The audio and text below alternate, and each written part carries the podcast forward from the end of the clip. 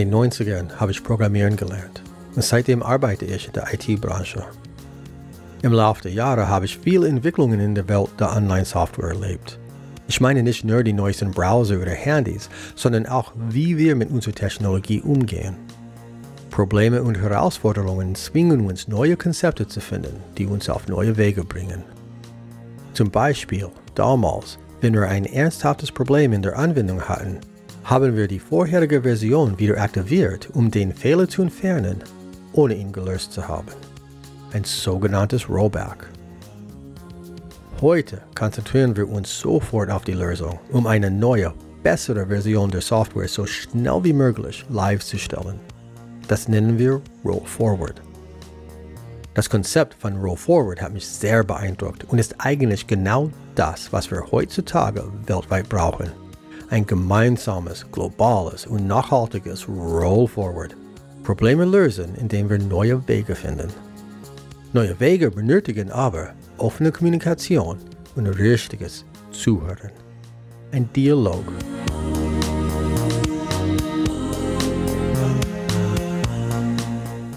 Willkommen im Wandelpunkt. Mein Name ist Josh Wilkins. Und mein Name ist Julia Auer. Willkommen zur Philosophiestunde. Letzten Sommer, im Juli, hatte ich mit Faser Morgül von Opera Civil unseren ersten philosophischen Beitrag. Und weil es so viel Spaß gemacht hat, wollten wir das Thema zu Jahresbeginn wieder aufgreifen. Faser hat nun ihren Philosophenfreund Christoph Queich mitgebracht, der sein Projekt die dritte Platonische Akademie vorstellt. Und wir denken gemeinsam darüber nach, was es zum gesellschaftlichen Wandel braucht.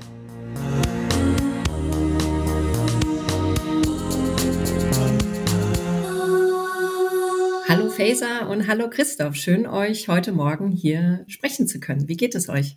Ja, vielleicht mache ich den Anfang. Äh, liebe Julia, herzlichen Dank für die Einladung. Äh, es geht gut und ähm, ich freue mich sehr, dass ich heute bei euch auf Wandelpunkt mit Faser zusammen mit von der Partie sein darf. Wie schön.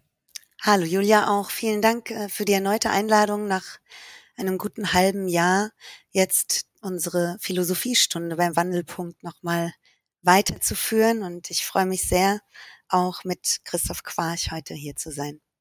Ja, super. Ja, Christoph, erzähl uns doch am besten zuallererst, was du generell im Leben so tust. Das, wie viel Zeit habe ich denn dafür? Das könnte lang werden. also ähm, ich, ich beschränke mich mal auf das Professionelle, weil das wahrscheinlich für unseren Zusammenhang im Augenblick das Relevanteste ist. Also ich gehöre zu der doch nicht so ähm, häufig anzutreffenden Spezies der freischaffenden Philosophen. Das heißt, ich bin etwa seit zehn Jahren als Freiberufler unterwegs, hatte vorher einige Jahre im Journalismus mit dem Veranstaltungsmanagement zugebracht, habe dann aber den Schritt getätigt, eben auch in die Selbstständigkeit zu gehen und lebe jetzt eben als ein freischaffender Philosoph und mein, mein Business, wenn ich das so sagen darf, beruht eigentlich auf vier verschiedenen Säulen. Ähm, das eine ist ähm, naheliegend bei Geistesmenschen das Schreiben. Ich äh, habe diverse Bücher inzwischen geschrieben, schreibe auch viel für Zeitungen, Zeitschriften, in Kolumnen und dergleichen, mache auch einige Sachen für den Rundfunk. Also Schreiben ist ganz viel, was im Augenblick gut ist, weil das das Tätigkeitsfeld von mir ist, was durch die Covid-Pandemie am wenigsten beeinträchtigt ist. Zweiter Bereich ist alles, was mit Vorträgen zu tun hat. Ähm, bin halt, wie man das heute auf Neudeutsch so schön sagt, irgendwie Keynote-Speaker bei äh, Unternehmen, aber auch bei Bildungseinrichtungen. Ich habe auch verschiedene Lehraufträge an verschiedenen Hochschulen. Dieser Bereich ist im Augenblick etwas ähm, reduziert. Ähm, dann äh, mache ich relativ viel tatsächlich auch in der Welt des Business mit Unternehmen, die ich versuche in Transformationsprozessen zu begleiten, ähm, Führungskräfte weiterzuentwickeln. Ich sehe mich da so ein bisschen als Inspirator, als jemand, der andere Menschen auf andere Gedanken bringen kann ähm, und habe auch relativ viel wiederum als Autor für Unternehmen gearbeitet, denen ich dabei geholfen habe, ihren spezifischen Spirit, ihre Werte, ihre Visionen zu versprachlichen und ähm, auf diese Weise transportabel zu machen. Und das vierte, ähm, das ist, wenn man so will, das Sahnehäubchen meiner Tätigkeit, das sind die Philosophiereisen. Das mache ich unter der Flagge von Zeitreisen, also dem Reisebüro der bekannten Wochenzeitschrift, mhm. ähm, teilweise auch in eigener Veranstalterschaft. Ähm, ist auch eine Sache, die ich eigentlich schon relativ lange mache. Mit der Zeit arbeite ich jetzt seit drei Jahren zusammen. Und da geht es eben darum, geistig offene, aufgeweckte, interessierte Menschen mal für ein paar Tage ähm, in ein Umfeld zu versetzen, wo man inspirierte Gespräche an schönen Orten bei gutem Essen und gutem Trinken äh, unter philosophischen Inspirationen miteinander verbringen kann. Das macht immer sehr viel Spaß, findet aber im Augenblick bedauerlicherweise gar nicht statt.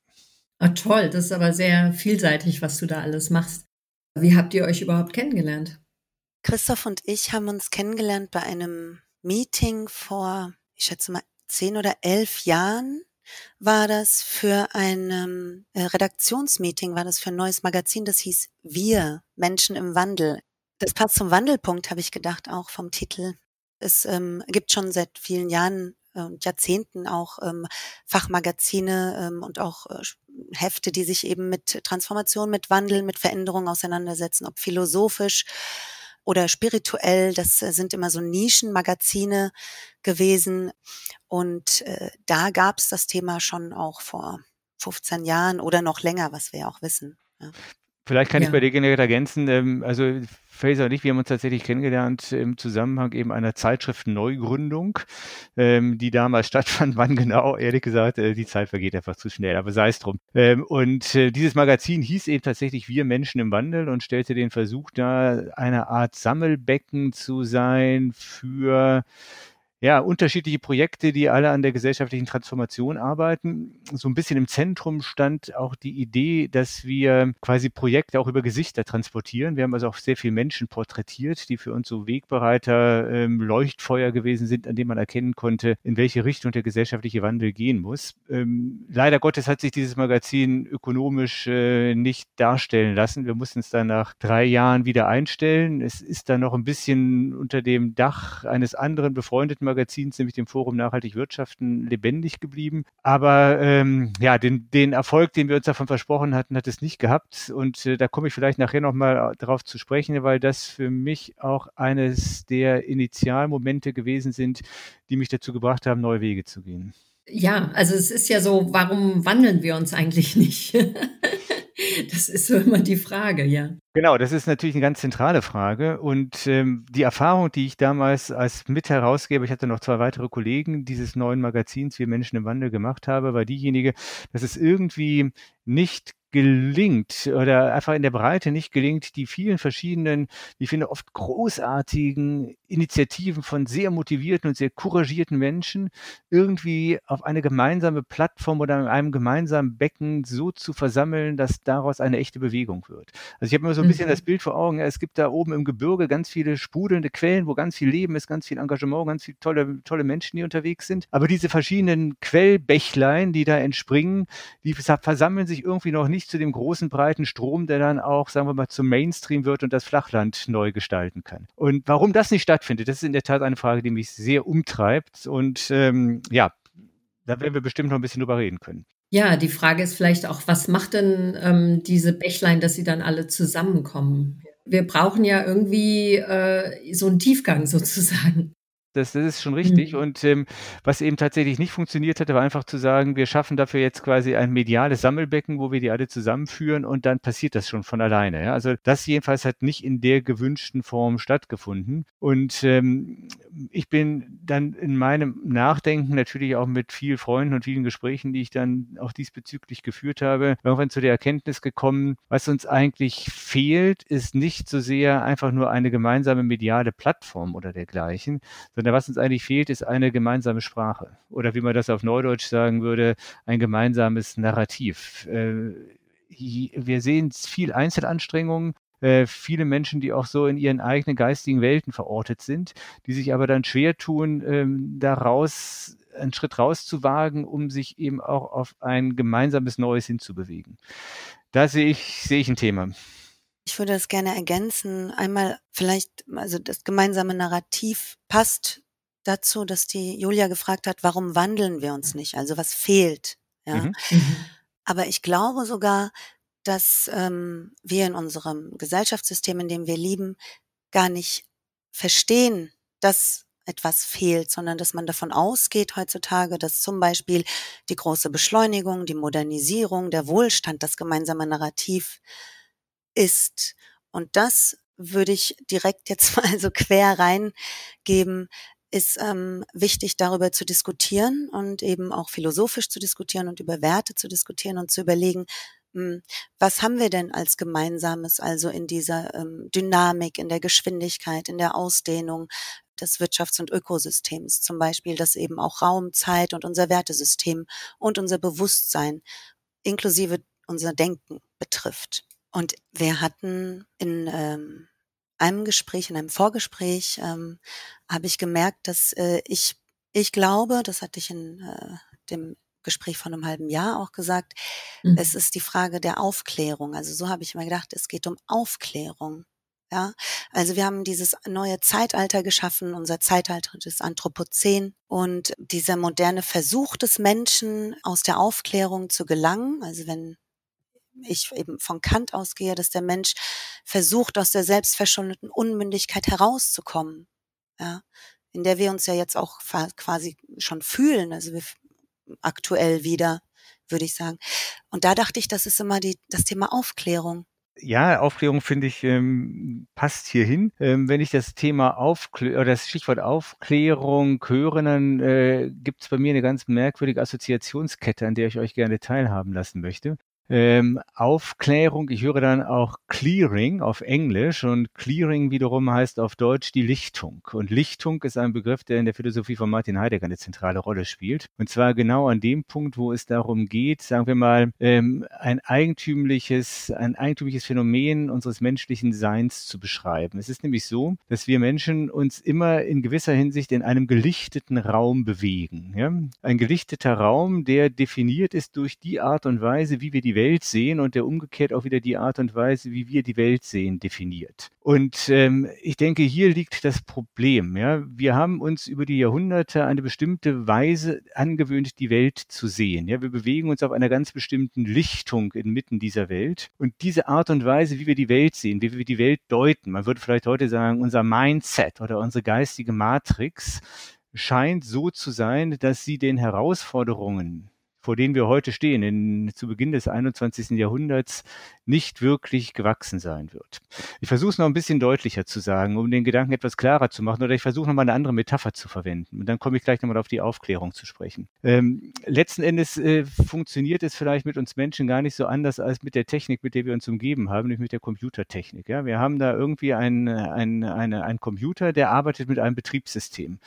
Und wenn dieses Betriebssystem fehlerhaft ist, dann können wir auf den Computer Software aufspielen, so lange wir wollen, wie wir lustig sind, noch so viele tolle Transformationssoftware. Es wird nicht funktionieren, weil der Fehler im Betriebssystem steht. Und die Frage ist, wer kümmert sich eigentlich mal ums Betriebssystem? Meine Antwort, das ist das angestammte Geschäft der Philosophen.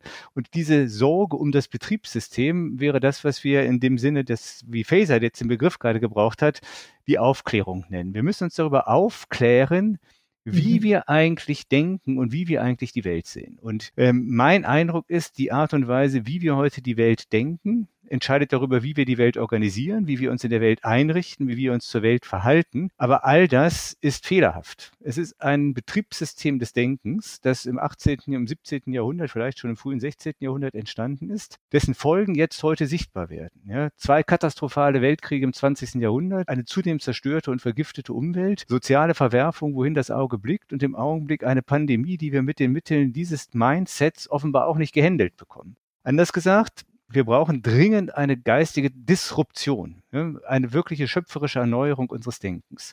Und das ist das, ähm, von dem ich glaube, dass ähm, es letzten Endes äh, uns in die Lage versetzen wird, eine wirkliche Transformation herbeizuführen, wo ich aber auch meine, solange das nicht geschieht, werden wir uns in diesen Einzelanstrengungen verzetteln, werden wir es nicht schaffen, eine wirkliche große gesellschaftliche Bewegung äh, zu initiieren, mit deren Hilfe die dringend notwendige Transformation in Richtung Nachhaltigkeit geschehen wird.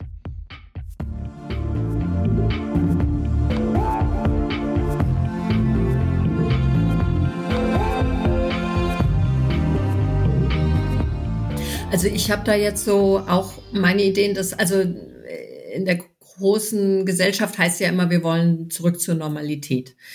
Und für mich ist das so eigentlich, äh, können, haben wir jetzt nicht einmal die Chance, durch Corona eben nicht zurück zur Normalität zu gehen und eigentlich äh, neue Wege zu gehen. Und das ist so, ähm, wo ich uns gerade auch sehe und was mir so ein bisschen Bedenken macht, äh, dass wir eben nicht so wie vorher machen sollen, sondern eben neue Wege gehen müssen. Ja. Absolut, Julia, da bin ich völlig bei dir. Mhm. Ja. Also es kann nicht sein, dass man äh, als oberstes Ziel erklärt, zu einer Normalität zurückzukehren, von der wir eigentlich alle wissen, wenn wir uns nur einen Augenblick lang mal die Augen reiben und ehrlich zu uns sind, dass diese Normalität nicht gut war.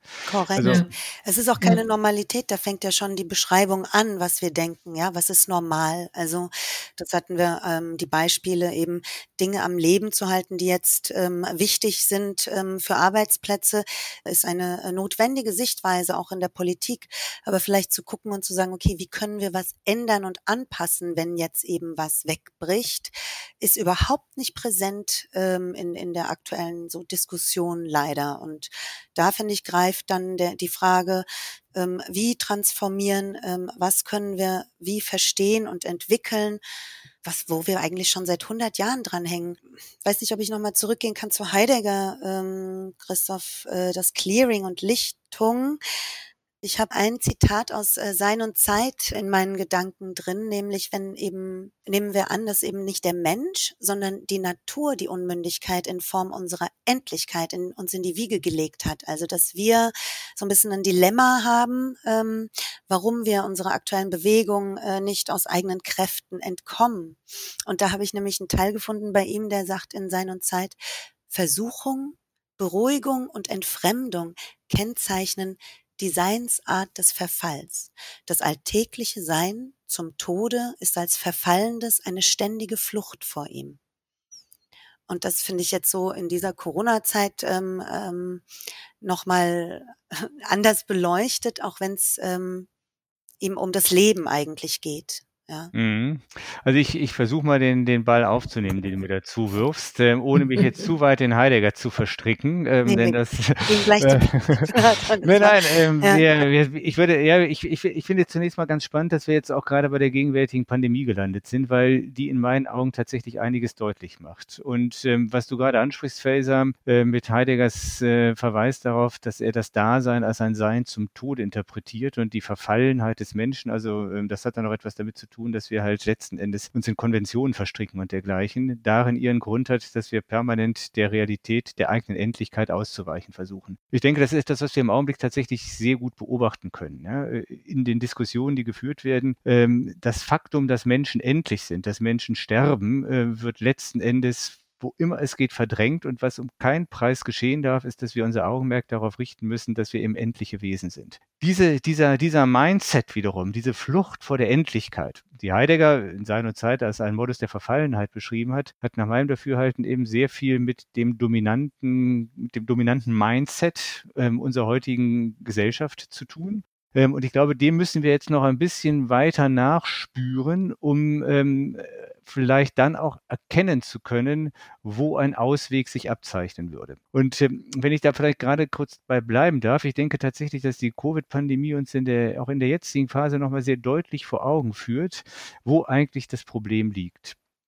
Ähm, das Problem liegt nach meinem Dafürhalten nämlich darin, dass wir uns seit dem, ja, eigentlich seit dem Ende des Dreißigjährigen Kriegs, man muss schon sehr weit zurückgehen, um die Dinge verstehen zu können, seit dem Ende des Dreißigjährigen Kriegs eine Denkweise angewöhnt haben, ähm, die man, sagen wir mal, Subjektivismus nennen kann. Das heißt, wir Menschen interpretieren und deuten uns als irgendwie geartete Subjekte, die mehr oder minder verbindungslos einer Natur gegenüberstehen und anderen Menschen gegenüberstehen.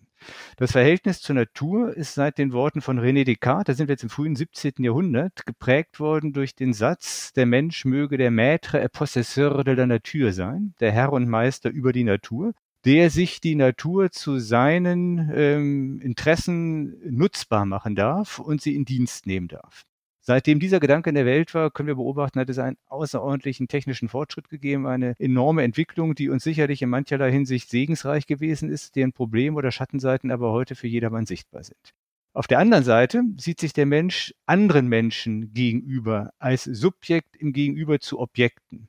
Thomas Hobbes, Freund und Zeitgenosse von Descartes, ähm, kam auf die Idee zu sagen, der, der, der Naturzustand des Menschen ist der Krieg aller gegen aller und der Mensch sei der Wolf des Menschen. Wir haben also auch hier wieder dieses Gegenüber, ja, ein Gegenüber, das durch Herrschaftsverhältnisse, durch Machtverhältnisse definiert wird und in dem der einzelne Mensch sich quasi als ein autonomes, autarkes, äh, unverbundenes Subjekt sieht, das sich jetzt auf irgendeine Weise machtvoll in der Welt behaupten muss. Auf dieser Basis, auf dieser Matrix basiert unsere gesamte Ökonomie, ja, äh, die ganze Wettbewerbsideologie, ähm, dass sich eben Menschen quasi auf dem großen Kampfplatz des Marktes begegnen, miteinander wettbewerben und dadurch die Wirtschaftskraft steigern. Das war die Idee von Adam Smith Mitte des 18. Jahrhunderts. Das hat auch funktioniert, muss man sagen. Ähm, dadurch ist eine enorme wirtschaftliche Entwicklung zustande gekommen. Aber der Preis, den wir dafür zahlen, das sehen wir eben heute auch in aller Deutlichkeit, ist extrem hoch. Was ich damit sagen will, ja, wir denken heute, ich, ich, ich sage es jetzt schon mal ein bisschen mit Blick auf die Richtung, wo ich unser Gespräch gerne hinsteuern möchte. Wir denken heute sehr stark ähm, in diesem Schema Subjekt-Objekt. Hier ich, da die anderen. Ich mhm. muss mich gegen die anderen ins Verhältnis setzen, positionieren. Ich muss meine Schäfchen ins Trockene bringen. Ich muss ähm, mich selbst optimieren. Ich muss in der Aufmerksamkeitsökonomie möglichst viel Aufmerksamkeit auf mich lenken. Ich, ich, ich muss, muss, muss, gegen, gegen, gegen. Das ist die Weise, wie wir denken. Was wir dabei total aus dem Blick verloren haben, ist letzten Endes die Perspektive aufs Ganze auf das Ganze des Gemeinwesens, auf das Ganze der Gesellschaft, aber genauso auch auf das Ganze der Natur. Und wenn wir jetzt die Geschichte uns anschauen, sieht man, dass es immer wieder die Versuche gab, ähm, sozusagen den Blick aufs Ganze gegen diesen Subjektivismus in Stellung zu bringen. Das war im 19. Jahrhundert der Kommunismus, ja, der sich aber letzten Endes in dem gleichen geistigen Betriebssystem, ich und die anderen, ähm, bewegt hat und deswegen uns nicht wirklich aus dem Dilemma rausgebracht hat. Im 20. Jahrhundert kommt dann noch der, der Faschismus und der Nationalsozialismus mit seiner äh, Nationalideologie, ja, auch wieder der Versuch, das Ganze in Form des, der Nation gegenüber dem Einzelnen zur Stellung zu bringen. Aber was daraus geworden ist, haben wir auch gesehen, eine grauenvolle Ideologie, die Millionen Menschenleben gekostet hat. Mhm. Was wir heute leisten müssten, und ich glaube, die Corona-Pandemie weist uns darauf hin, wenn man nur bereit ist, es zu sehen. Ja? Wir müssen tatsächlich eine, eine neue Denkweise finden, die das Subjekt mit dem Ganzen wiederum auf eine stimmige, sinnvolle Weise ins Verhältnis setzt. Wir können eine solche Pandemie nicht lösen, indem wir quasi mit dem alten ökonomisch-technischen Mindset herangehen. Das, das, das wird immer deutlicher, ja, gerade jetzt auch in dem ganzen Impfchaos, was gerade stattfindet. Man sieht, so kommen wir nicht weiter. Ja. Wir müssen, wir müssen, wir müssen systemisch denken lernen. Das ist, glaube ich, der Punkt, auf den es ankommt. Und erst wenn wir systemisch denken gelernt haben, werden wir auch in der Lage sein, uns miteinander so zusammenzuschließen, dass wir den Herausforderungen des Klimawandels begegnen können. Ein Gedanke noch, dann bin ich fertig. Die große mhm. Versuchung ist gerade, dass man dem chinesischen Modell folgt.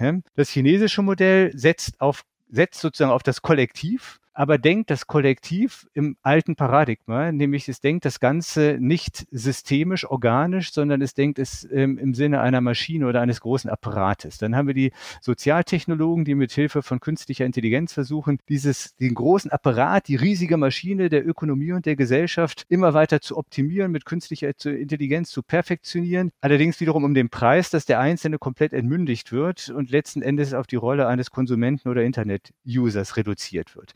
Das kann der Weg nicht sein. Was wir brauchen, ist ein Denken, in dem wir uns als Teile eines großen gesellschaftlichen und ökologischen Netzwerkes begreifen, in dem alles mit allem interagiert und in dem wir Menschen überhaupt unsere eigene Individualität nur in der Beziehung, in der Kommunikation, in der Interaktion mit anderen werden ausbilden können. Wir müssen lernen, dass wir die Natur und nicht die Maschine zum Leitparadigma unseres Denkens machen. Das ist der Schritt, vor dem wir heute stehen. Der gilt für die Ökonomie, er gilt für, die, für das Gesundheitswesen, er gilt für die Politik, er gilt für alle Bereiche. Und das ist ähm, im Prinzip auch das große Anliegen, was mich im Augenblick beschäftigt, wie wir diesen geistigen Paradigmenwechsel hinbekommen. Denn nochmal, wenn wir den nicht hinkriegen, werden wir nicht in der Lage sein, erstens erst Konstruktives aus der Corona-Krise zu lernen und zweitens dadurch in die Lage versetzt werden, der eigentlichen Krise des Klimawandels begegnen zu können. So, sorry, war jetzt eine lange Rede, aber ich musste das jetzt mal so loswerden. Ja, wow. Nee, Amen.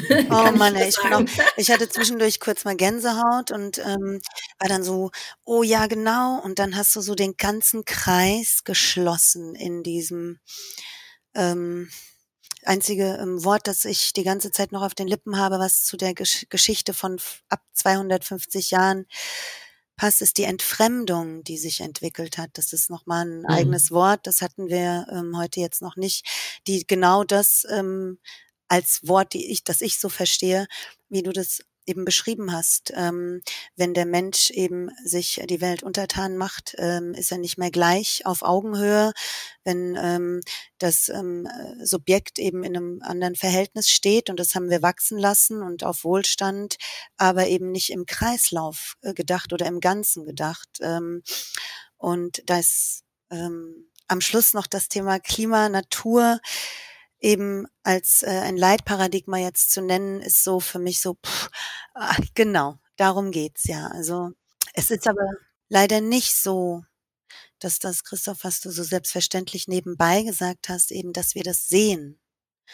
Ja, also ich habe tatsächlich das Gefühl, dass ähm, da unheimlich viel passiert ist jetzt in dem letzten Jahr, aber auch, ähm, also so, was ich so beobachte jetzt alleine aus meinem Arbeitsfeld auch, also dass ganz viele Menschen erstens mal, also ihr, ihre erste Bewegung im Lockdown war raus in die Natur irgendwo. Also die wollten, ähm, die haben angefangen, ihre Gärten wieder aufzuräumen, ihre äh, in der Natur spazieren zu gehen und so. Also da war schon Drang auch äh, in den Menschen, sich wieder mehr damit zu befassen. Und auch äh, zum Beispiel in meinem Garten, ich gebe ja Gartenführungen und ähm, ich hatte so einen Andrang, also ich habe ja sogar im Dezember jetzt noch mal eine Führung gegeben, weil die Leute wirklich äh, sich damit befassen wollen auch. Also da ist eine Bewegung und für mich ist tatsächlich die Lösung generell auch, dass es ein, also es muss in werden, sich wieder ähm, miteinander zu befassen. Es muss in werden, sich äh, nicht mehr von der Natur zu separieren, sozusagen, also zu sehen, dass wir eigentlich ein Teil davon sind.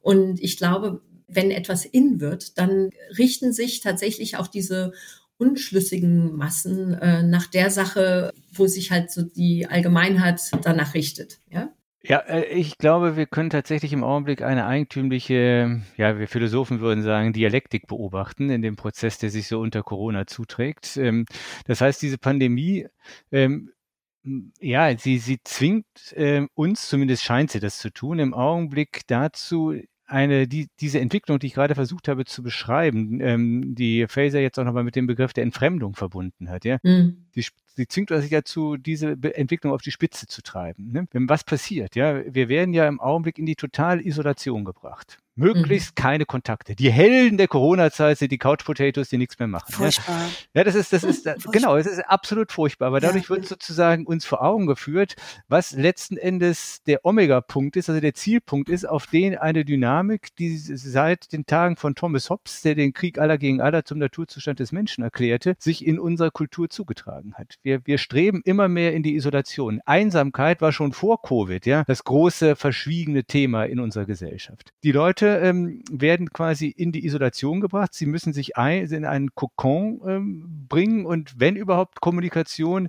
dann nur noch auf einem digitalen, virtuellen Wege, aber bitte nicht mehr physisch hautnah und auch bitte nicht so, dass Menschen dabei auf die Idee kommen, vielleicht ähm, sich für etwas Gemeinsames zu begeistern oder dergleichen. Also die Tendenz, äh, die fatalerweise auch noch durch die neuen digitalen Technologien unterstützt und potenziert beschleunigt wird, ist die Tendenz in die Partikularisierung oder Individualisierung oder die Transformation des Menschen zu verbindungslos äh, miteinander irgendwie oder eben nicht miteinander, sondern gegeneinander agierender Elementarteilchen, wie der Ulbeck, der Romancier, das mal genannt hat. Ja?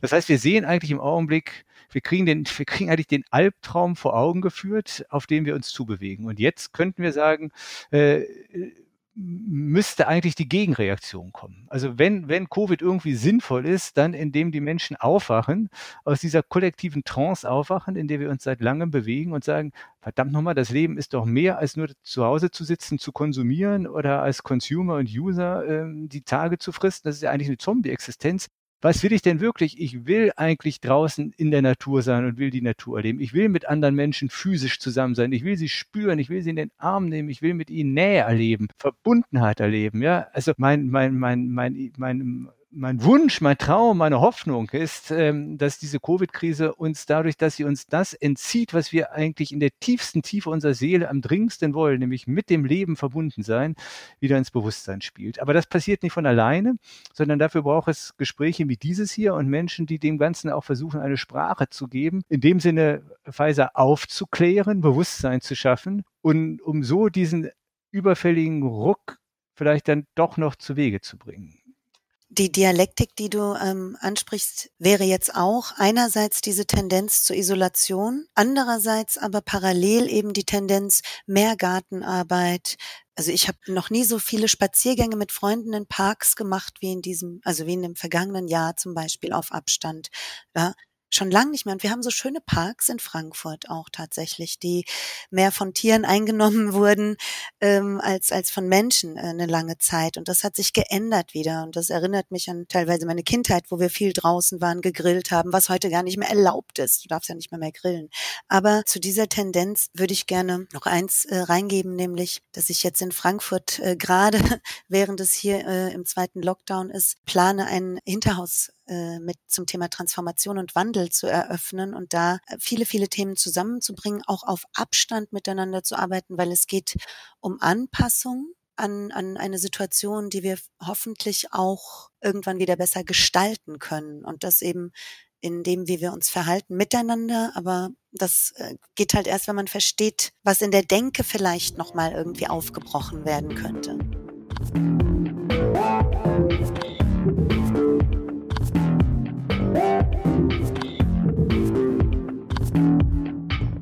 Das sind alles wahnsinnig äh, tolle, tiefgründige Punkte.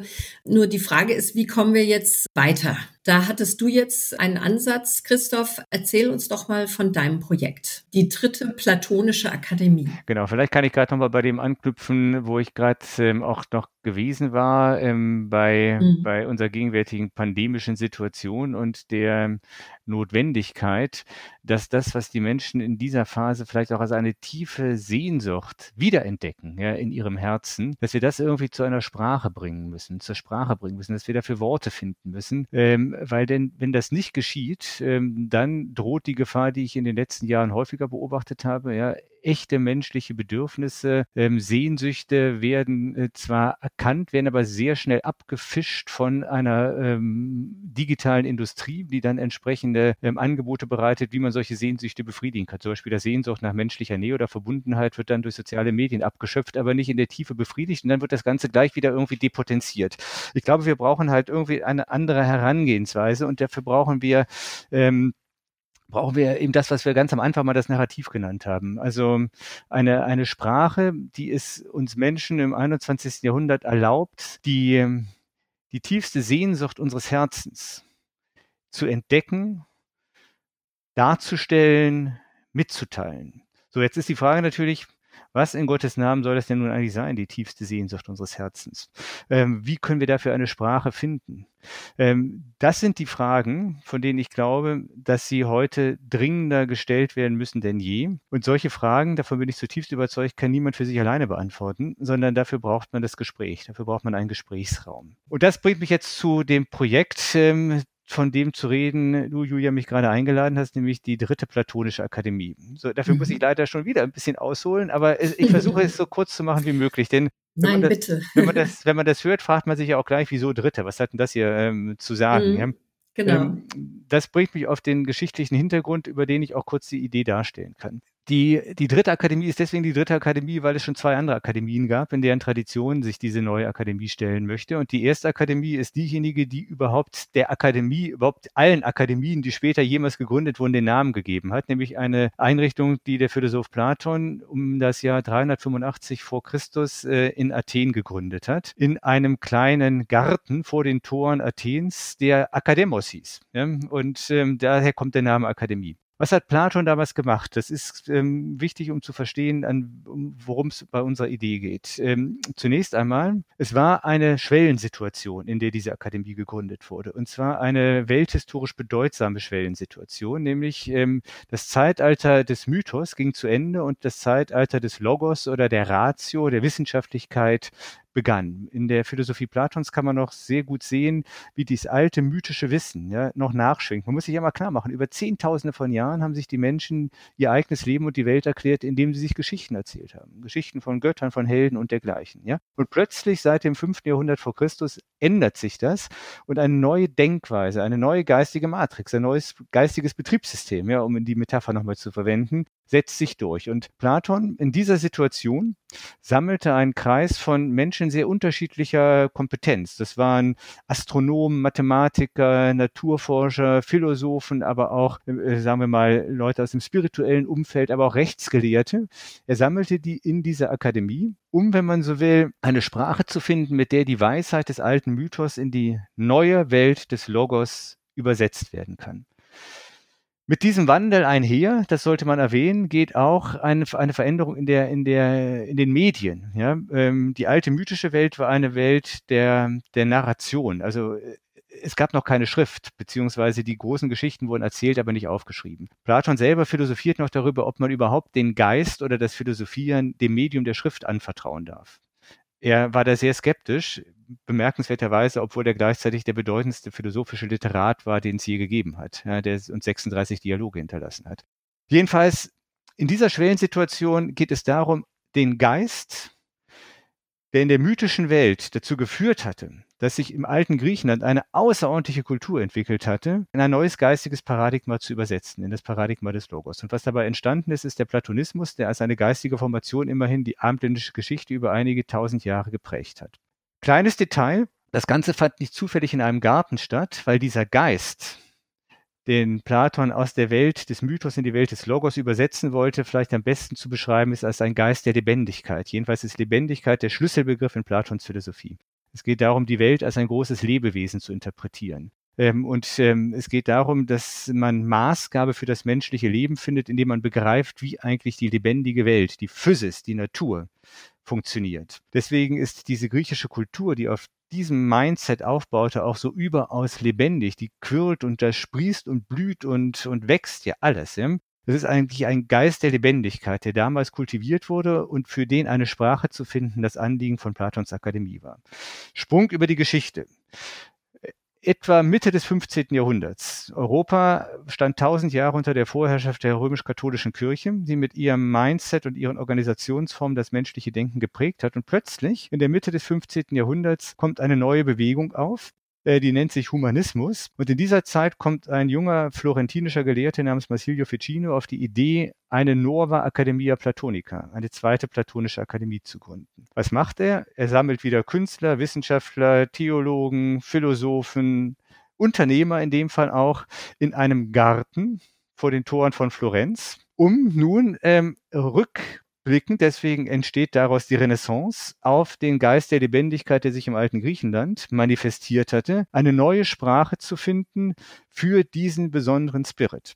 So entsteht die Renaissance, die die Weichen in Richtung Neuzeit stellt. So kommt es zu einem großen geistigen Paradigmenwechsel weg von der Dominanz des katholischen Denkens hin zu einem offenen, liberaleren Denken, aus dem letzten Endes dann auch die ganze Entwicklung der Moderne entstanden ist.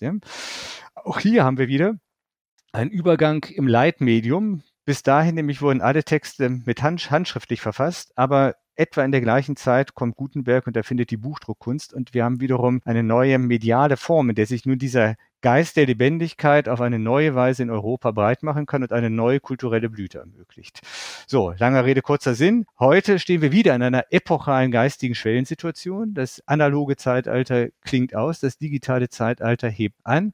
Und wieder könnte es an der Zeit sein, dass wir unter Rückgriff auf diese große Tradition, den Geist der Lebendigkeit, wie wir den in der Akademie nennen, ähm, zu bemühen, für ihn neue Sprachformen zu finden, neue Ausdrucksformen zu finden, die auch mit dem digitalen Zeitalter kompatibel sind, um auf diese Weise aus dieser totalen Lähmung, kulturellen Lähmung, in der wir uns im Augenblick befinden, aus dieser Trance zu erwachen, die eben entstanden ist durch dieses Maschinendenken, hin zu mehr Lebendigkeit. Deswegen nennen wir die Akademie ein Thought Garden, ein Gedankengarten, ja, in dem wiederum Menschen unterschiedlichster Herkunft und Kompetenz miteinander verbunden sind. Das sind auch hier wieder Wissenschaftler, es sind Unternehmer, es sind Politiker, es sind Psychologen, es sind Philosophen, es sind Künstler, es sind Schauspieler, es sind Musiker um eben gemeinsam nach neuen Ausdrucksformen zu finden, wie wir den Geist der Lebendigkeit so zur Sprache bringen können, dass er die Menschen unserer gegenwärtigen Welt aufs Neuerliche begeistern kann. Denn das ist meine tiefste Überzeugung. Wir werden nur dann eine gesellschaftliche Transformation ermöglichen können, wenn Menschen begeistert sind für etwas. Nicht die Angst verändert die Welt, sondern die Begeisterung für ein positives Ziel, das uns vor Augen steht. Und dafür eine Sprache, eine Ausdrucksform zu finden, im Gespräch unterschiedlichster Menschen, das ist das Anliegen der neuen Platonischen Akademie. Toll. Das ist ja so eigentlich dann, wo ich auch denke, dass es alles wieder in sein muss. Ja. Genau. Und in wird etwas in dem Augenblick, in dem sich Menschen dafür begeistern können. Genau. Ja. Die Welt, super. Es, es liegt nicht an uns Menschen, um das ganz deutlich zu sagen, die Transformation herbeizuführen. Das hieße nämlich dieses neuzeitliche Denken, ich gegen die Welt weiter fortzusetzen. Dann denken wir, wir brauchen einfach nur neue Techniken, neue Methoden, neue, mhm. neue raffinierte künstliche Intelligenzen oder sowas. Aber auf diese Weise kann man immer nur das Alte verbessern oder optimieren. Aber man kann keine wirklich disruptive Transformation herbeiführen. Und genau da sind wir. Und genau das ist der Punkt. Du hast gerade so schön ins Schwarze nochmal getroffen weil das passiert. Von der analogen Zeit in ein digitales, in das wir jetzt gehen, verändert sich leider noch nicht das eigentliche Prinzip und die Anschauung. Also diese ja. Ja. Wir, wir, müssen uns darüber im Klaren sein, ja. Ähm, das ist, wenn man sich anschaut, was auch ähm, sozusagen im Silicon Valley an Visionen uns gerade so vor Augen geführt wird, ja, auch wenn die Erde kaputt geht, macht nichts, wir haben die Technologie, wir fliegen zum Mars und siedeln da neu, ja. Ähm, Elon Musk, ja, der hochgelobte Elon Musk, der in meinen Augen an dem Punkt ein Unheilsprophet ist, ja, oder ähm, Bezos, ja. Diese, die, wir sind da total auf Technik fixiert und bleiben im alten Mindset, ja. Wir schaffen jetzt die Technik, mit der wir immer so weitermachen können wie bisher, aber dadurch wird sich nichts Essentielles ändern. Wir bauen die Maschine, ja, die große Maschine wird immer perfekter, jetzt noch mit künstlicher Intelligenz gesteuert. Aber wir müssen raus aus der Maschine und rein ins Leben, rein in die Natur, ja, weil Maschinen sind tot und sie können auch nichts anderes produzieren als tot, wenn sie noch so intelligent sind. Das ist der totale Irrweg, ja, und, und aus der Nummer müssen wir irgendwie rausfinden. Also ich stimme dir zu und ich hoffe, alle Hörerinnen und Hörer verstehen und sehen das auch so. Und die Frage ist immer noch eigentlich das, was Julia eingangs auch gefragt hat.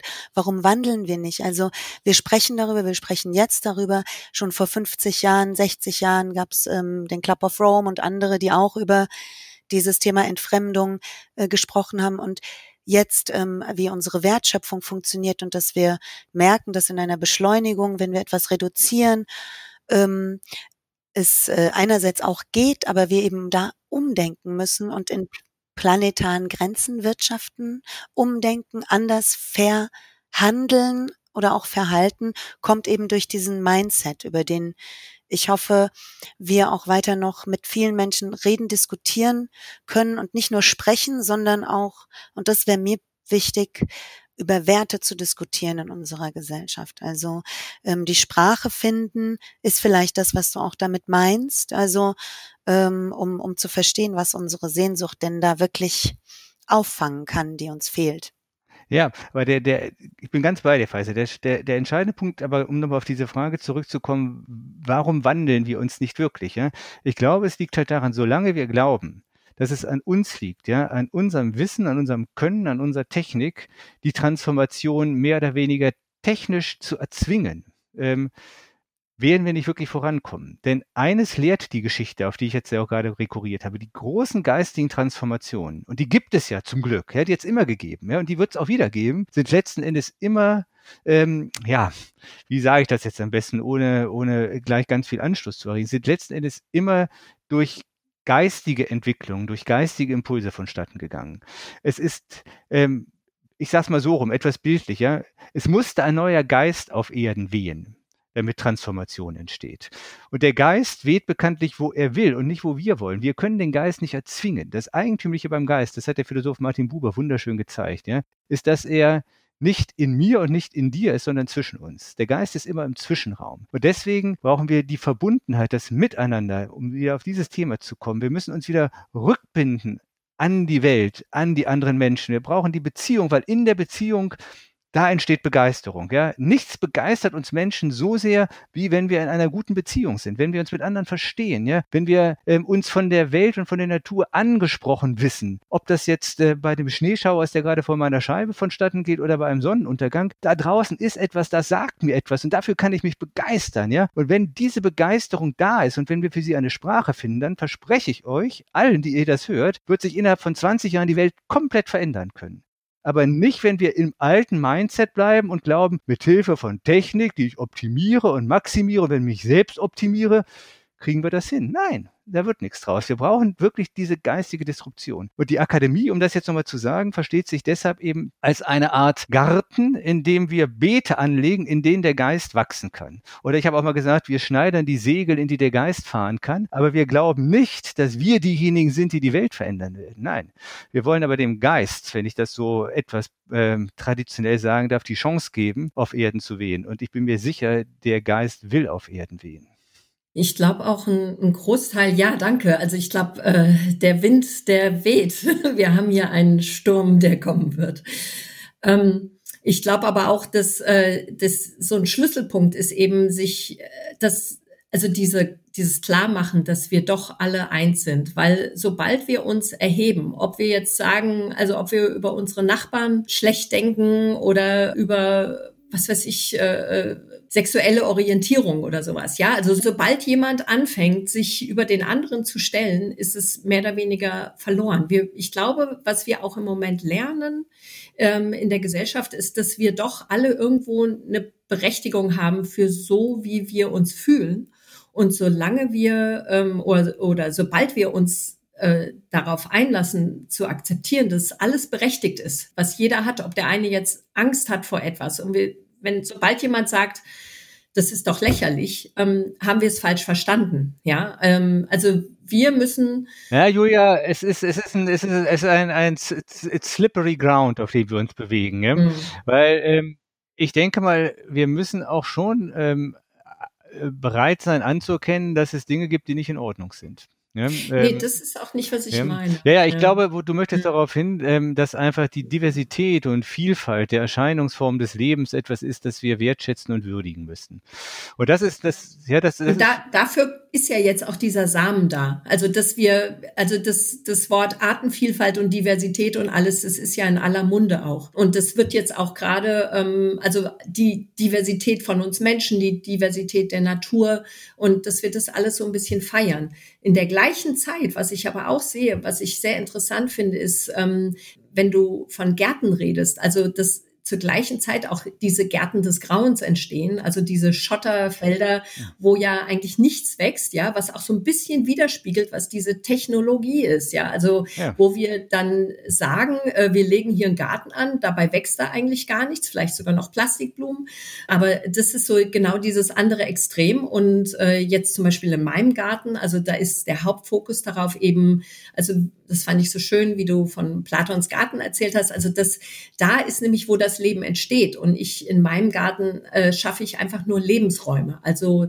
das ist mein Hauptfokus und ich sehe, wie alles dort keimt und sprießt und wachsen will und sich äh, auch die Natur dort eben diese Orte sucht, also wo es sprießen und keimen kann. Mhm. Ja. Julia, bin ich total bei dir. Ähm, mhm. die, auch das lehrt die Geschichte. Gärten sind immer Spiegel der menschlichen Seele. Ja? Mhm. Und wenn man diese, diese Nicht-Gärten, diese Betongärten und Plastikgärten sich anschaut, die heute in manchen Städten in den Vorgärten zu sehen sind, dann ist klar, ja, ähm, Zombie-Gärten werden von Zombies gepflanzt. Und wir leben ja. in einer Zombie-Welt. Und was meine ich mit Zombie-Welt? Eine Welt, in der man zwar irgendwo vor sich hin vegetiert, aber nicht mehr im eigentlichen Sinne, jetzt bin ich wieder bei dem Stichwort, lebendig ist. Ne? Und ähm, verbunden ist. Also ich glaube, dass man ist nicht mehr exakt, verbunden. Es exakt, ist so, ja. dass eben der Zusammenhang, denke ich, ähm, von dem Geist der Lebendigkeit zur Natur in den Garten nur gespürt werden kann durch die Verbundenheit und den Zusammenhang, den wir ja auch durch Corona in einer Weltgesellschaft erstmalig live übertragen bekommen, ja, mhm. online. Und da ein, besteht total die Chance auf eine weitere Entwicklung in die Richtung. Das wäre wiederum diese Dialektik, ja, dass wir aus dem, was wir im Augenblick erleben, tatsächlich die richtigen Konsequenzen ziehen, nämlich nicht einfach die Maschine weiter zu optimieren, damit das System möglichst schnell wieder läuft, sondern zu sagen, wir müssen das System grundlegend verändern. Wir müssen ähm, aus der Maschine, um es nochmal zu sagen, raus in den Garten. Und um das nochmal aufzugreifen, was, was, was Pfizer gerade gesagt hat, klar, alles, was lebt, lebt nur durch die Interaktion mit anderen. Das ist uns das, was uns die, die systemische Biologie vor allen Dingen ganz deutlich vor Augen führt. In der Biologie gibt es ja auch gerade einen Paradigmenwechsel weg von dem alten Darwinismus, ähm, vom alten Darwinismus hin zu einem eher systemischen Denken. Ja? Ähm, Leben bedeutet einfach Interaktion und ähm, mhm. auch so etwas wie Individualität entsteht überhaupt nur durch die Interaktion. Martin Buber hat mal ganz schön gesagt, der Mensch wird am Du zum Ich. Ja? Erst in der Begegnung mit anderen formt sich überhaupt so etwas wie ein Subjekt. Es Die diese alte Idee, es gibt ein fertiges Subjekt, was sich jetzt zur Welt verhält, die ist, die ist totaler Schwachsinn, ja, weil äh, wir Menschen überhaupt zu denen, die wir sind, immer nur werden in der Begegnung mit anderen. Alles ist mit allem in einem ständigen großen Gespräch, in einer großen Konversation. Ne? Kannst du Und, das gerade nochmal erklären, den letzten Gedanken, ähm, da kam ich gerade nicht mit.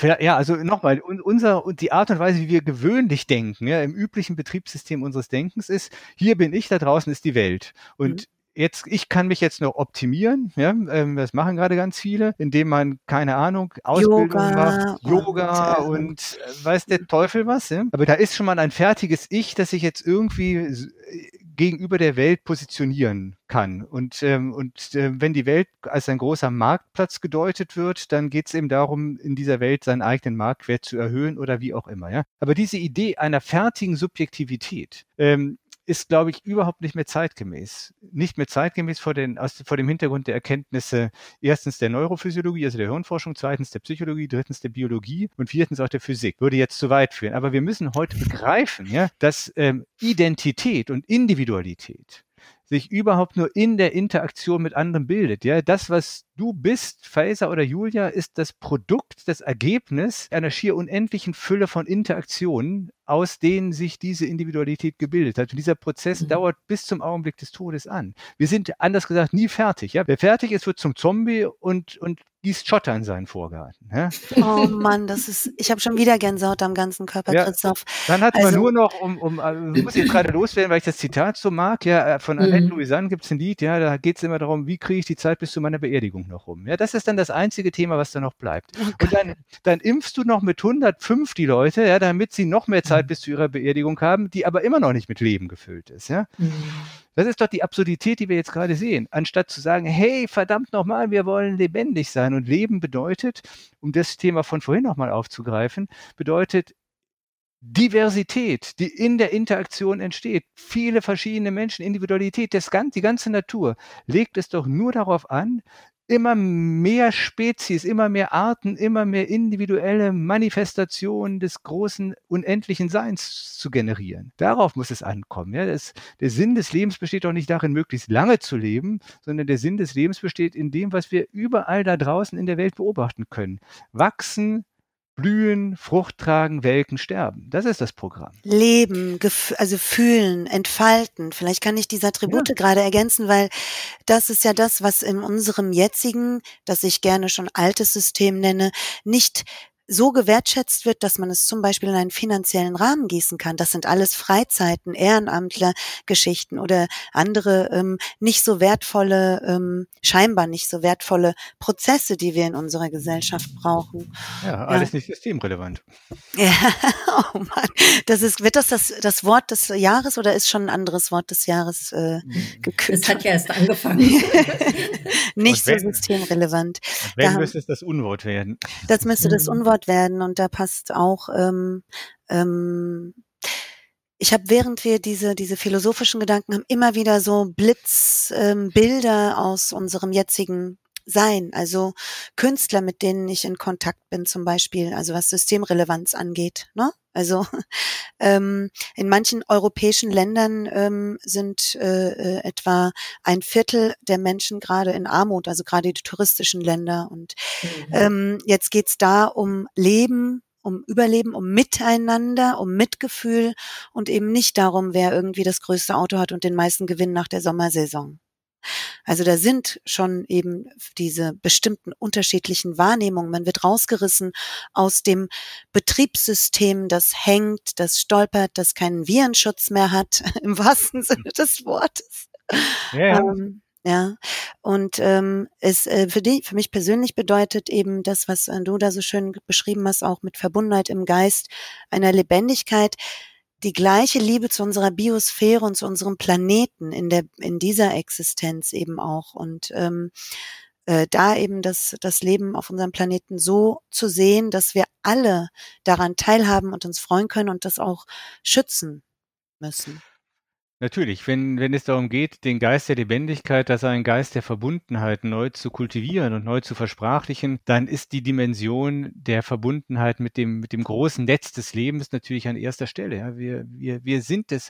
Ich meine, das ist, ist eine Binsenweisheit, ja, die wirklich trivial ist, aber ähm, es gibt uns überhaupt nur deswegen, weil es unendlich viele Pflanzen und Organismen gibt, die den Sauerstoff zum Atmen produzieren. Ja, wir sind zu 100 Prozent abhängig von der lebendigen Welt, die wir gerade mit Füßen treten. Ne? Mhm. Und, ähm, und, und das ist, ist nochmal Aufklärung. Ja, es geht wirklich darum zu begreifen, ähm, in welcher Welt wir eigentlich leben und ähm, dementsprechend auch diese Welt, in der wir leben, zum Maßstab zu nehmen für die Art und Weise, wie wir unser Leben einrichten wollen. Nicht ständig gegen die lebendige Natur agieren, wie wir es seit den unseligen Tagen von Descartes eben Maître Possesseur de la Natur uns angewöhnt ja. haben, sondern mit ihr. Und ich, ich wette ja, auch solange uns das nicht gelingt, werden uns immer wieder aufs neue Pandemien heimsuchen. Ja, was eben ja auch die Folge dessen ist, dass wir äh, mehr oder weniger skrupellos in die Wildnis eindringen. Ich glaube, es gibt überhaupt nur noch 13 Prozent der Erdoberfläche, die vom WWF als Wildnis deklariert werden. Wir müssen da einfach aufhören. neue Wege gehen, ja. Ja. Ja.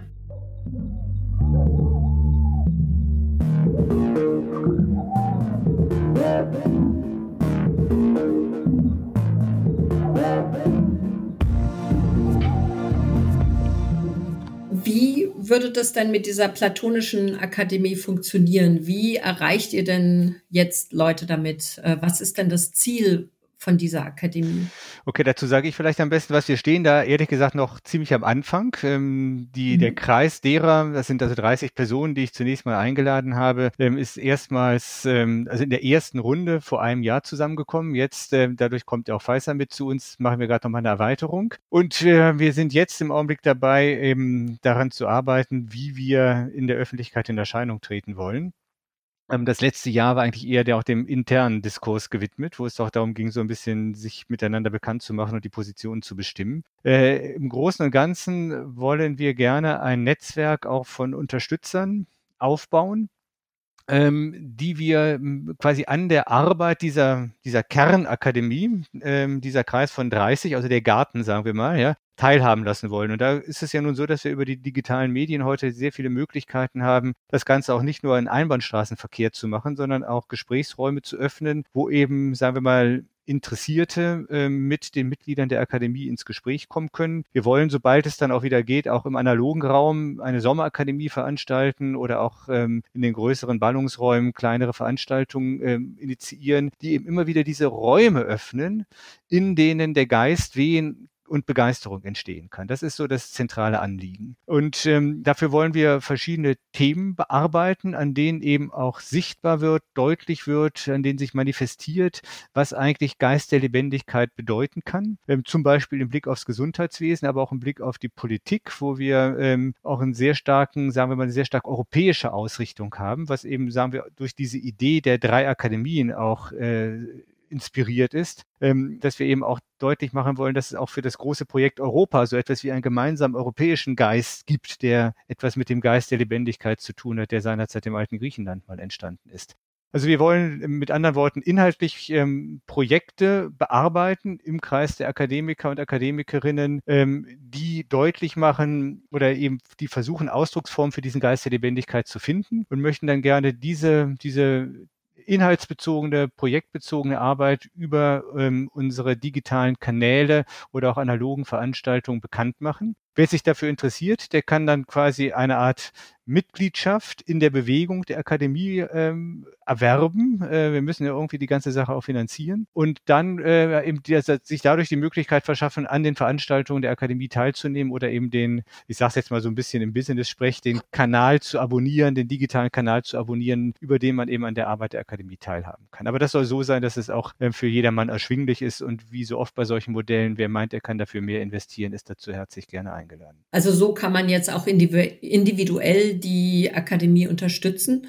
Genau, bis und, dahin, um das vielleicht noch zu erwähnen, das ist mhm. so ähm, ein Vorschlag, der ist aber erst ähm, in der zweiten Runde vorgesehen, aber ich kann es ja trotzdem schon mal erwähnen, um zu erkennen, in welche mhm. Reise die Richt in welche Richtung die Reise gehen soll. Wir möchten dann auch mhm. gerne ähm, Interessenten dazu ermutigen, vor Ort selber eine kleine Akademie zu initiieren. Also auch selber einen Raum zu schaffen mit drei oder vier oder fünf äh, Freunden, Bekannten, die vielleicht inspiriert durch den geistigen Input, den, den wir anbieten, ähm, miteinander ins Gespräch zu kommen, eben über die Themen, die einen begeistern, ja, oder über die man sonst vielleicht nicht redet. Also immer vor dem Hintergrund, wir brauchen irgendwie dieses, diesen geistigen Aufbruch. Das wäre dann ähm, das, wozu wir, wozu wir früher oder später unsere Unterstützer, Mitglieder und dergleichen motivieren und inspirieren wollen, um idealerweise dann mit der Zeit ein, ein, ein Netzwerk ähm, zu bilden, durch das der Geist fahren kann. Mhm. Und wie kann man jetzt, wie kann man euch finden? Finden kann man zum jetzigen Zeitpunkt erstmal über eine zugegebenermaßen noch im Aufbau befindliche Website, aber sie ist online. Äh, das ist www.akademie-3.org also mhm. ORG. Ähm, und da findet man äh, zum einen die Grundidee der Akademie, man findet einen kleinen Brand-Movie, den wir mal gemacht haben, man findet auch Porträts der Akademie-Mitglieder, die ähm, in der Kernakademie mit, mit von der Partie sind und so eine kleine Beschreibung dessen, was wir vorhaben. Wunderbar. Habt ihr noch Tipps für unsere Zuhörer? Also wie man sich jetzt an diesem Wandel beteiligen kann, wie man den vorantreiben kann? Also für die, die jetzt eben so ein bisschen das Gefühl haben, sie möchten einfach mehr tun als äh, nur warten. Vielleicht fange ich mal an und würde dann gerne noch an Pfizer weitergeben, aber vor dem mhm. Hintergrund dessen, was ich über die Akademie gerade gesagt habe, vielleicht überraschend, aber ich würde tatsächlich sagen, oder ich würde das weitergeben, was mir seinerzeit mein schwäbischer Fußballtrainer immer gesagt hat. Leid schwätzt miteinander. Also, wir, wir, wir reden zu wenig miteinander. Wir reden zu wenig über das, was uns wirklich umtreibt, was uns wirklich bewegt. Vielleicht auch das, was uns ängstigt, aber vielleicht auch über unsere Hoffnungen, über unsere, über unsere Sehnsüchte. Und ich glaube eben, der Geist und die Begeisterung entsteht überall da, wo Menschen miteinander über das reden, was ihnen wirklich wichtig ist. Und wenn man dann merkt, man versteht sich, man, man findet Einverständnis, man, man kommt in Resonanz. Ne? Es ist wie, wie in der Physik, ja, wo Resonanz ist, da entsteht überraschenderweise enorme Energie. Da mhm. kommt die Energie, da entsteht der Motor, den wir dann brauchen, um unsere Projekte, unsere, unsere Transformationsprojekte oder wie auch immer, wirklich auch mit dieser geistigen Kraft zu unterfüttern. Dann fährt der Geist da rein, ja, wie der Wind in die Segel eines Segelschiffs und dann kann die Fahrt beginnen. Also mein Vorschlag, nutzt alle miteinander das Jahr 2021 dazu, Gespräche zu führen, miteinander wirklich mal offen aus dem Herzen und von der Seele weg darüber miteinander ins Gespräch zu kommen, was euch wirklich umtreibt. Denn so kommt die Lebendigkeit zurück in die Welt. Wunderbar. Faser, möchtest du dazu noch was sagen? Christoph hat vorhin gesagt, wenn wir ähm, nicht äh, das Prinzip verstehen, also wenn wir das nicht verändern, dann kommen wir nicht raus aus dieser Art der Krise, sondern verändern sie nur auf irgendeine Art und Weise. So habe ich das verstanden. Und mhm. ähm, äh, wenn äh, dieser Podcast gehört wird, ähm, wird diese Krise noch da sein. Und da eben zu motivieren und Mut zu geben und zu sagen, auch ich sitze im Moment im Homeoffice alleine als Single. Und ähm, es funktioniert eben, mit Freunden spazieren zu gehen, sich auszutauschen, dabei zu bleiben an einer Sache, das Digitale zu nutzen, aber auch rauszugehen und ähm, ein paar Dinge anders zu machen. Vielleicht das frische Gemüse zu holen und nicht die Verpackungen aus dem Supermarkt, den Nachbarn was zu geben, mehr zu teilen, wieder ähm, vielleicht nur vor die Tür stellen und also ähm, es kann vieles auch gut sein, auch wenn ähm, die Krise durch Corona jetzt ähm, scheinbar ganz furchtbar ist. Vielleicht ergänze ich da gerade noch etwas. Ähm, bei den alten Griechen, die ich so sehr schätze, gab es einen Gott für die Krise. Die Krise wurde als etwas durchaus Heiliges betrachtet, wenn man sie denn zu nutzen versteht. Der Gott der Krise übrigens ist Dionysos, ne, der auch bekannt ist als der Gott des Rausches und der Ekstase.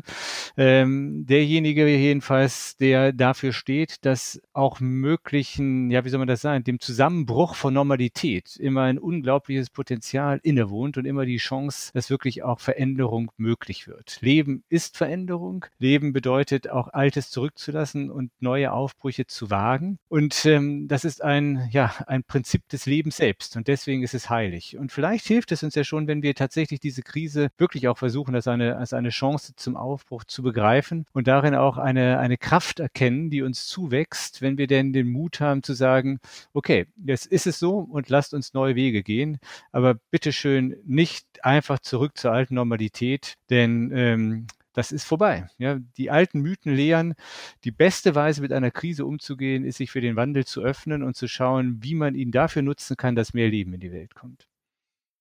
Halleluja. Vielen Dank. Oh Mann, ey. Ja, das ist so dieser sozialökologische Wandel, den wir schon umsetzen in kleinen Gruppen. Genau. Wunderbar. Christoph, ich habe hier noch eine Frage für dich. Wenn du ein Superheld wärst, was wäre deine besondere Stärke? Oha. Ähm, wenn ich mir sowas aussuchen dürfte, ja, was ich vielleicht am liebsten wäre, dann wäre ich am liebsten ein Begeisterer. Dann würde ich über, am liebsten über die Gabe verfügen, äh, Menschen quasi durch ein einziges, einfaches Kopfnicken oder durch ein Zucken mit der Augenbraue die Begeisterung für den Geist der Lebendigkeit einzuflößen. Ja, aber vielleicht lebst du das ja schon als Superheld. Auf also jeden Fall hab, zum Teil. Also ich habe ich ja. hab tatsächlich festgestellt, dass ähm, wir ganz viele von unseren Superheld, äh, also zu dieser Frage äh, erzählen eigentlich viele schon, was sie eigentlich genau gerade machen. Ja, das ist eigentlich eine sehr schöne Frage immer. Mhm. Sehr schlau. genau. Vielen Dank, dass ich mit euch darüber reden konnte. Das war ganz toll. Ein philosophischer Anfang des Jahres für unseren Podcast. Super. Danke für die Einladung. Danke für die Einladung, genau, liebe Julia, auch für die Moderation und auch dir, danke, Feiser, für das schöne Hin- und Herspielen der Bälle. Ja. und das war unsere Philosophiestunde mit Christoph Quarsch und Faser Morgul. Ich weiß, es ist viel zu verdauen, aber lass uns mal ehrlich sein. Wir Menschen sind doch die Ursache unserer eigenen Probleme, weil das, was wir tun, die Folgen unserer Gedanken sind. Gemeinsam können wir einen neuen und nachhaltigen Weg finden, auf diesem Planeten mit all seinen Bewohnern zusammenzuleben. Da bin ich mir ganz sicher. Wir müssen es einfach nur tun. Wie man sagt, machen es wie wollen. Nur krasser.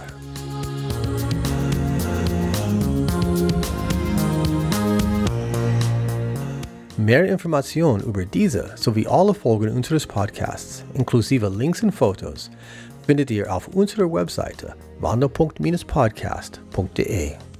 Dort kann man sogar alle Folgen direkt anhören. Hört ihr lieber mit einem Podcast-Player? Keine Sorge. Wo auch immer ihr euer Podcast findet, da sind wir auch. Einfach nach Wandelpunkt-Podcast suchen und uns abonnieren. Wir haben auch einen Newsletter damit ihr immer informiert werdet, sobald eine neue Folge erscheint. Geht auf unsere Webseite und klickt auf den Menüpunkt Newsletter abonnieren. Wollt ihr uns über euren eigenen Wandelpunkt erzählen? Oder kennt ihr jemanden, den wir interviewen sollen? Wir würden gern davon erfahren. Schickt uns eine E-Mail an kontakt at wandelpunkt-podcast.de.